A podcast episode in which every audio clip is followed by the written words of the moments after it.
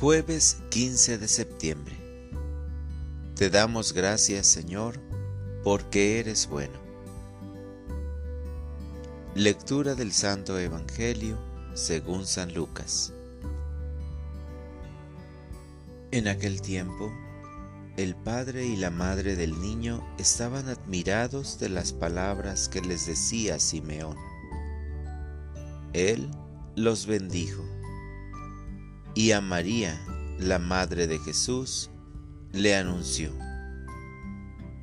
Este niño ha sido puesto para ruina y resurgimiento de muchos en Israel, como signo que provocará contradicción, para que queden al descubierto los pensamientos de todos los corazones. Y a ti, una espada te atravesará el alma. Palabra del Señor. Oración de la mañana.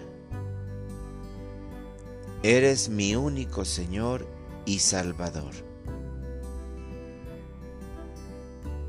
Jesús, eres consuelo y seguridad.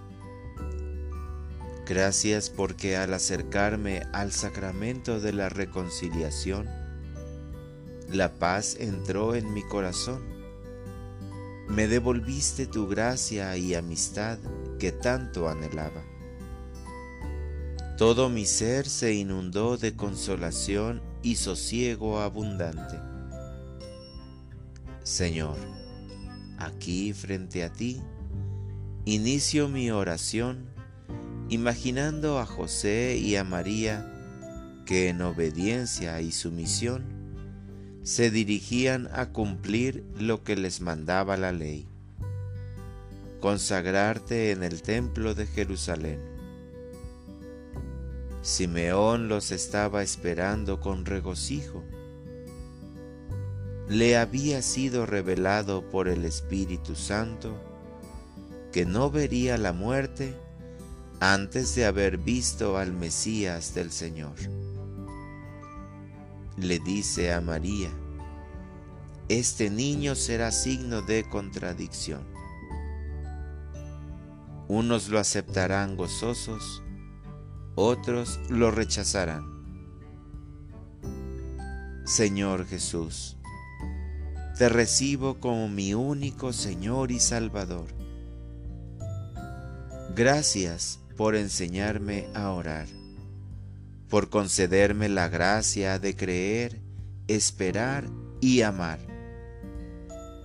Divino intercesor, envía tu luz a cada miembro de mi familia y enciende el fuego de tu amor en cada corazón, para que vivamos siempre unidos.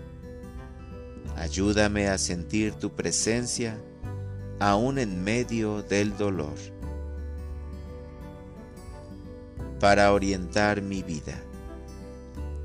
Este día rezaré a la Virgen dolorosa, para que permanezca con nosotros en los momentos de enfermedad y sufrimiento, y encomendaré a su cuidado a los deprimidos o personas que sufren soledad.